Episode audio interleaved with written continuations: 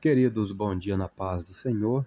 Leitura da revista da Escola Dominical, lição número 2, que tem como título A predileção ou a preferência dos pais por um dos filhos. Textuário, Gênesis 25, 28 nos diz: E amava Isaac a Esaú, porque a caça era do seu gosto. Mas Rebeca, sua esposa, né, amava a Jacó. Verdade prática a preferência de filhos dentro do lar gera divisão e promove o egoísmo na formação deles. Leitura diária de hoje, quinta-feira. A primazia do filho primogênito na família. Gênesis 49, verso 3 nos diz: Rubem, tu és meu primogênito, minha força e o princípio de meu vigor, o mais excelente em alteza e o mais excelente em poder. Vamos para Salmos de número 78, no verso 51 nos diz: E feriu todo o primogênito no Egito, primícias da sua força nas tendas de Cã. É, voltando para a revista, vamos continuar lendo aqui o tópico 2, que está falando sobre o conflito familiar. Ponto 1 um falou sobre a esterilidade de Rebeca. O ponto 2, o conflito, e os filhos lutavam no ventre dela, em Gênesis 25, 22. E agora vamos iniciar o tópico 3, ou ponto 3, que fala sobre o favoritismo do casal pelos filhos. Em termos de personalidade e de temperamento, Esaú e Jacó cresceram como pessoas diferentes. Em Gênesis 25, versículo 25 a 28, Deus revela a Rebeca as diferenças entre os gêmeos. O menor, que era Jacó, teria uma descendência forte, e o maior, o mais velho e por isso primogênito Esaú, serviria ao menor. No capítulo 27, já idoso e cego, Isaac achava que logo morreria, por isso preocupava-se em abençoar a Esaú com a bênção patriarcal do, entre aspas, direito da primogenitura. Alicerçado nos padrões legais do direito daquele tempo, dedicava-se a Esaú, pois este o satisfazia com o prazer das caças que levava para o patriarca. Entretanto, sabendo que havia um plano especial de Deus para o filho mais novo, Rebeca favorecia Jacó, já que ela gostava de Jacó. Essa predileção praticada pelos pais de Esaú e Jacó produziria um grande conflito na família. Temos que ter muito cuidado. Voltando para o plano de aula, o objetivo do tópico 2 é apontar a predileção dos filhos ou a preferência dos filhos como uma das principais causas de conflito familiar. Sinopse do tópico 2. A predileção dos filhos ou a preferência dos filhos é uma das causas de conflito na família. Temos aqui um auxílio vida cristã, amando uns aos outros. Maridos e esposas devem se amar mutuamente. As Escrituras não deixam nenhuma dúvida sobre isso, e os filhos sabem instintivamente que é a verdade. Vemos isso lá em Efésios 5 e 6. Portanto, se uma família deseja desenvolver seus laços afetivos, é essencial que os filhos tenham a certeza do amor recíproco de seus pais. Elton Treblude se expressa dessa maneira: é responsabilidade de todo pai fazer com que o filho saiba que ele ama profundamente a sua mãe não existe nenhuma boa razão para que todo afeto seja escondido ou praticado em segredo. Um filho que cresce entendendo que seus pais se amam dispõe de uma maravilhosa base de estabilidade. O verdadeiro amor entre os pais não pode ficar escondido. Os filhos ouvirão amor através das ternas palavras pronunciadas quando eles se separam, ou mesmo naquele tom de voz reprimido usado quando alguém está zangado. Eles verão o amor em um toque gentil, no amoroso encontro das mãos quando caminham pelo parque ou em uma subreptícia troca de sorrisos. Os filhos precisam ver que os pais sentem afeto um pelo outro. Observar uma terna afeição física entre os pais irá aumentar a segurança dos filhos e sutilmente os, encore... os encoraja à prática do amor. Se desejarmos construir o amor na família, a disciplina do afeto familiar exige começar com o óbvio, o amor a Deus e o amor ao próximo. Se isso não existir ou estiver em falta, vai ser muito difícil construir o amor na família. Comentário retirado do livro Disciplinas da Família Cristã, da autora Kent e Bárbara Hughes, é, volume 1, edição Rio de Janeiro, CPAD 2006, nas páginas 34 e 35. Sou Elias Rodrigues, essa foi mais uma leitura da revista da Escola Dominical. Compartilhe esse áudio com seu grupo de amigos, que Deus nos abençoe. Amém. Queridos, bom dia na paz do Senhor. Hoje meditaremos no livro de Levítico, capítulo 18. No capítulo 18 até o capítulo 27, começa um título que fala sobre vivendo em santidade. Após o método de sacrifício para perdão dos pecados ser estabelecido, o povo recebeu instrução para viver como um povo perdoado. Aplicando estes padrões em nossa vida, podemos crescer em obediência e viver uma vida agradável a Deus. Vamos falar sobre normas para o povo e casamentos ilícitos. A partir do versículo 1, iremos ler até o 3. Falou mais o Senhor a Moisés, dizendo: Fala aos filhos de Israel e dize-lhes: Eu sou o Senhor vosso Deus não farei segundo as obras da terra do Egito, em que habitastes, nem farei segundo as obras da terra de Canaã, para a qual eu vos levo, nem andareis nos seus estatutos. Comentário. Os israelitas saíram de um país infestado de ídolos para outro, enquanto Deus os ajudava a tomar a formar uma nova cultura, ele ordenou que abandonassem todas as suas práticas pagãs alertando-os contra a facilidade de se contaminar com o paganismo de Canaã, a terra para onde seguiam. A sociedade e as religiões de Canaã apelavam para os desejos mundanos, especialmente para a imoralidade sexual e a embriaguez. Os israelitas deveriam manter-se puros e separados para Deus. Podemos nos sentir pressionados a aderir ao modo de viver e pensar da sociedade, mas ceder a tal pressão irá, primeiro, criar confusão quanto ao lado em que estamos e, segundo, eliminar nossa eficiência em servir a Deus. Siga a Deus e não permita que a cultura ao seu redor molde seus pensamentos e atitudes. Versículo 4 em diante: Fareis conforme os meus juízos e os meus estatutos guardareis para andardes neles. Eu sou o Senhor vosso Deus. Portanto, os meus estatutos e os meus juízos guardareis, os quais fazendo-os o homem viverá por eles. Eu sou o Senhor. A partir do versículo 6, nenhum homem se chegará a qualquer parenta da sua carne para descobrir a sua nudez. Eu sou o Senhor. Vamos lá no versículo 18. E não tomarás uma mulher com sua irmã para afligi-la, descobrindo a sua nudez com ela na sua vida. Comentário: Por razões físicas, sociais e morais, o casamento entre parentes era proibido por Deus crianças nascidas de casamento entre parentes próximos podem padecer sérios problemas de saúde. Sem estas leis específicas, é mais provável que a promiscuidade sexual acontecesse primeiro nas famílias, para então se expandir. As relações sexuais impróprias destroem a vida familiar. A partir do versículo 19 fala sobre uniões, uniões abomináveis. E não te chegarás à mulher durante a separação da sua imundícia, para descobrir a sua nudez, nem te deitarás com a mulher de teu próximo para cópula, para te contaminares com ela. Vamos pegar o versículo 27. É, porque todas essas abominações fizeram os homens desta terra, que nela estavam antes de vós, e a terra foi contaminada. Comentário para terminar. Várias atividades abomináveis são listadas aqui.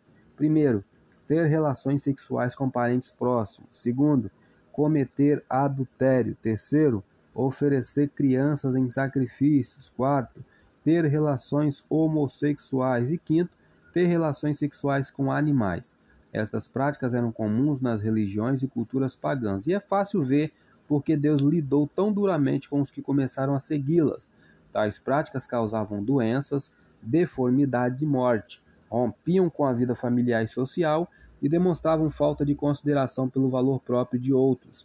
Atualmente, a sociedade comete essas práticas de forma mais suave, tentando aos poucos torná-las aceitáveis, mas ainda estão cometendo um pecado aos olhos de Deus. Se você considera tais práticas aceitáveis, seu julgamento não está de acordo com os padrões de Deus. Sou Elias Rodrigues, essa foi mais uma leitura de Levítico.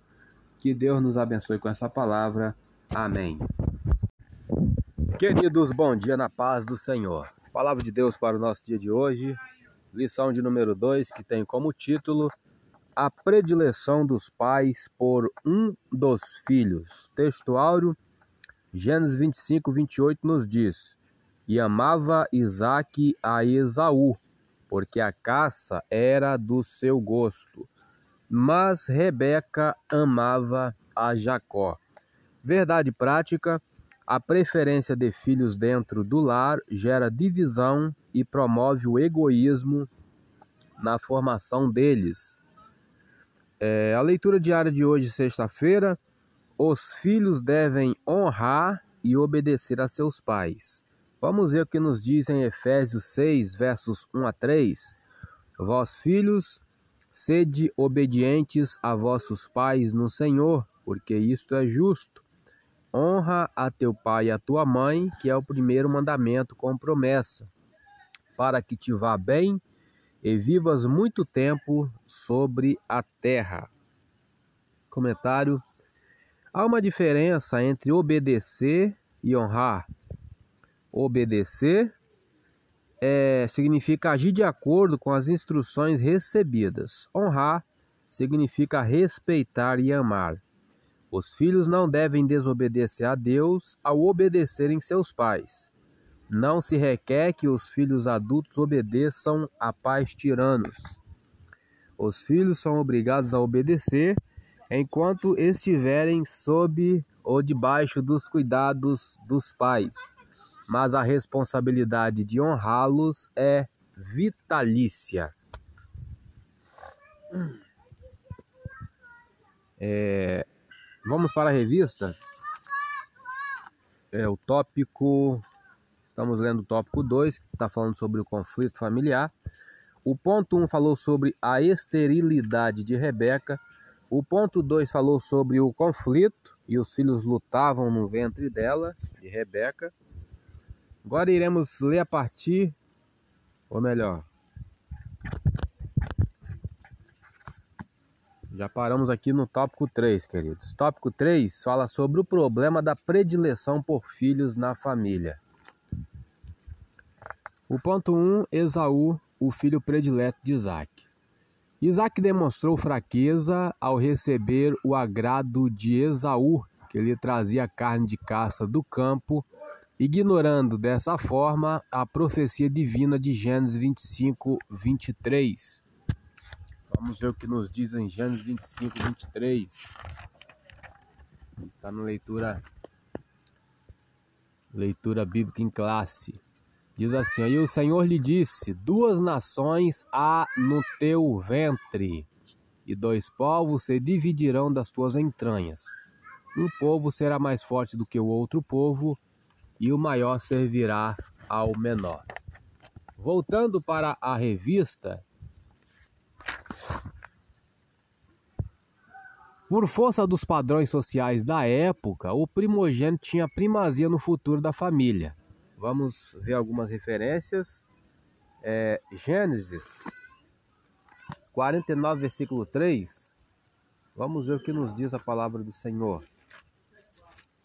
Diz assim: Rubem, tu és meu primogênito, minha força e o princípio de meu vigor, o mais excelente em alteza e o mais excelente em poder.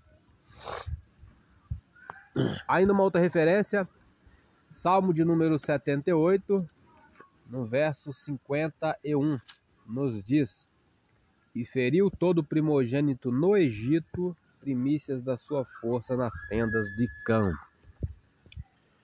Voltando para a revista, por isso Isaac pensava que deveria ministrar a bênção patriarcal com direito de primogenitura a Esaú, o mais velho.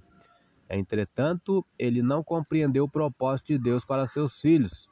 Isaac não percebeu que havia algo superior em relação aos dois filhos e que o Senhor agiria para que nenhum dos dois filhos se sentissem prejudicados. Ainda o ponto 2, Jacó, o filho predileto de Rebeca. Percebendo que a bênção patriarcal poderia ser conferida a Esaú, filho mais velho, Rebeca resolveu interferir na ordem dos fatos e, sem consultar a Deus, antecipou a bênção patriarcal para o mais novo. Embora soubesse que a bênção pertencia a Jacó, conforme Deus havia revelado anteriormente, Rebeca colocou-se acima do plano divino e interferiu nos acontecimentos com uma atitude mentirosa. Sabedora de que Esaú quebrou princípios da obediência e do respeito aos pais, casando-se com mulher estrangeira, vemos isso lá em Gênesis 26, né? Rebeca arquitetou um plano para que Isaac abençoasse a Jacó com a bênção da primogenitura. Assim, deu instruções precisas a Jacó. O plano de Rebeca consistia em preparar um cabrito assado, pegar um couro cabeludo ou um couro peludo de um bode e vesti-lo em Jacó. Este deveria levar o assado ao pai e imitar a voz de seu irmão. Toda essa trapaça revelava a fraqueza do caráter de Rebeca. Sou Elias Rodrigues, essa foi mais uma leitura da revista da Escola Dominical. Compartilhe esse áudio com seu grupo de amigos, que Deus nos abençoe. Amém. Queridos, bom dia na paz do Senhor. Levítico 19, a repetição de diversas leis. Vamos começar a partir do versículo 9.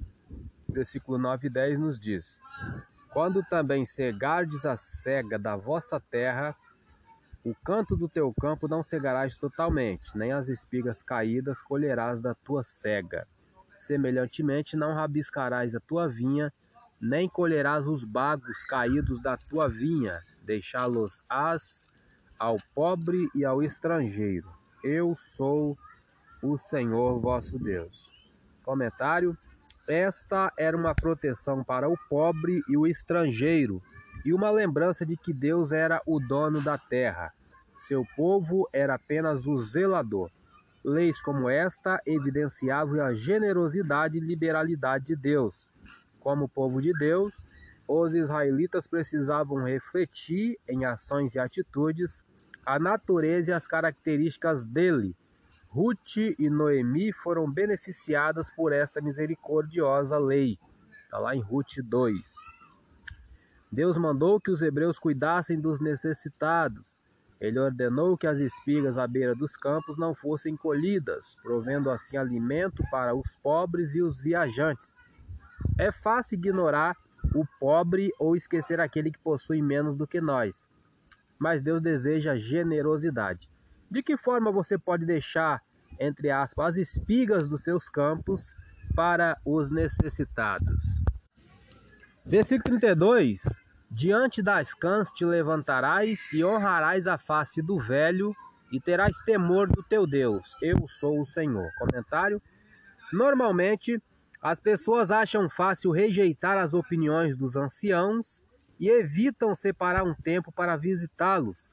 Mas o fato de Deus ter ordenado aos israelitas que respeitassem os mais velhos demonstra a seriedade com que devemos tomar esta responsabilidade. A sabedoria adquirida com a experiência pode nos livrar de muitas quedas. Versículo 33, 34. E quando estrangeiro peregrinar convosco na vossa terra, não o oprimireis. Como natural, entre vós será o estrangeiro que peregrina convosco. Amá-lo-eis como a vós mesmos, pois estrangeiros fostes na terra do Egito. Eu sou o Senhor vosso Deus. Comentário: Como você se sente ao encontrar estrangeiros, especialmente os que não falam a sua língua? Fica impaciente?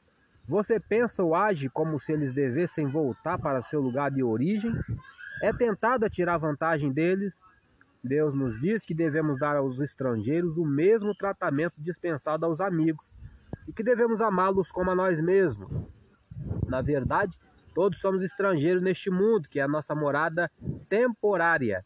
Ao encontrar estrangeiros, recém-chegados ou estranhos, aproveite a oportunidade para demonstrar o amor de Deus. Versículo 35. Não cometereis injustiça no juízo, nem na vara, nem no peso, nem na medida. Comentário. Não. Algumas pessoas pensam que a Bíblia nada mais é do que um livro de não. Mas Jesus resumiu claramente todas estas regras quando ordenou que amássemos a Deus de todo o nosso coração e o próximo como a nós mesmos. Ele declarou ser este o maior mandamento de todos, lá em Mateus 22, versículo 34 a 40. Guardando o simples mandamento de Jesus, achamos-nos cumprindo todas as outras leis de Deus. Sou Elias Rodrigues, essa foi mais uma leitura de Levítico. Que o Senhor nos abençoe e nos guarde. Amém. Queridos, bom dia na paz do Senhor. Livro de Levítico, capítulo 20, vai falar sobre as penas de diversos crimes. Iremos ler do versículo 1 ao 3, que nos diz: Falou mais o Senhor a Moisés, dizendo: Também dirás aos filhos de Israel: Qualquer que dos filhos de Israel ou dos estrangeiros que peregrinam em Israel der da sua semente a Moloque, certamente morrerá. O povo da terra o apedrejará com pedras e eu porei a minha face contra esse homem e o extirparei do meio do seu povo, porquanto deu da sua semente a Moloque para contaminar o meu santuário e profanar o meu santo nome.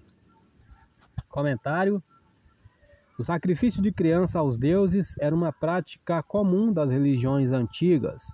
Os amonitas, vizinhos de Israel, faziam deste tipo de sacrifício quer dizer, ofereciam crianças a seu deus Moloque, fazia disso uma parte vital de sua religião. Para eles, este era a maior oferta que poderiam fazer a fim de afastar o mal ou acalmar os deuses furiosos. Deus deixou bem claro que, que essa prática era abominável e estritamente proibida. No Antigo e Novo Testamento, seu caráter sustentou que o sacrifício humano é algo inconcebível. Primeiro, Diferentemente dos deuses pagãos, Deus é um Deus de amor e não necessita ser acalmado, conforme diz lá em Êxodo 34. Segundo, que ele é o Deus da vida, que proíbe o assassinato e encoraja práticas que conduzem à felicidade e ao bem-estar, como diz lá em Deuteronômio 30. Terceiro, ele é o Deus dos necessitados e demonstra especial preocupação com as crianças, Salmo 72. Quarto, ele é um Deus generoso que, ao invés de pedir sangue, dá a própria vida pelas pessoas, conforme diz lá em Isaías 53, né? Foi moído pelas nossas iniquidades. Versículo 4 em diante: E se o povo da terra de alguma maneira esconder os olhos daquele homem que houver dado da sua semente a Moloque o não matar, então eu porei a minha face contra aquele homem, contra a sua família, o extirparei do meio do seu povo com todos os que se prostituem após ele, prostituindo-se após Moloque. Versículo 6. Quando uma alma se virá para os adivinhadores e encantadores para se prostituir após eles, eu porei a minha face contra aquela alma e a extirparei do meio do seu povo. Comentário. Qualquer pessoa se interessa pelo futuro e frequentemente confia em outros para obter orientação. Entretanto, Deus alertou contra buscar direção no ocultismo os médios e videntes foram banidos porque Deus não era a fonte de suas informações. Todos que praticam o ocultismo são impostores em cujas predições não se deve confiar. Eles mantêm contato com demônios e são extremamente perigosos.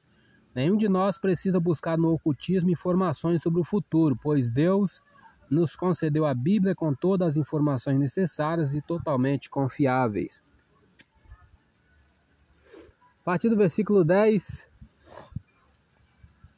também um homem que adulterar com a mulher de outro, havendo adulterado com a mulher do seu próximo, certamente morrerá o adúltero e a adúltera.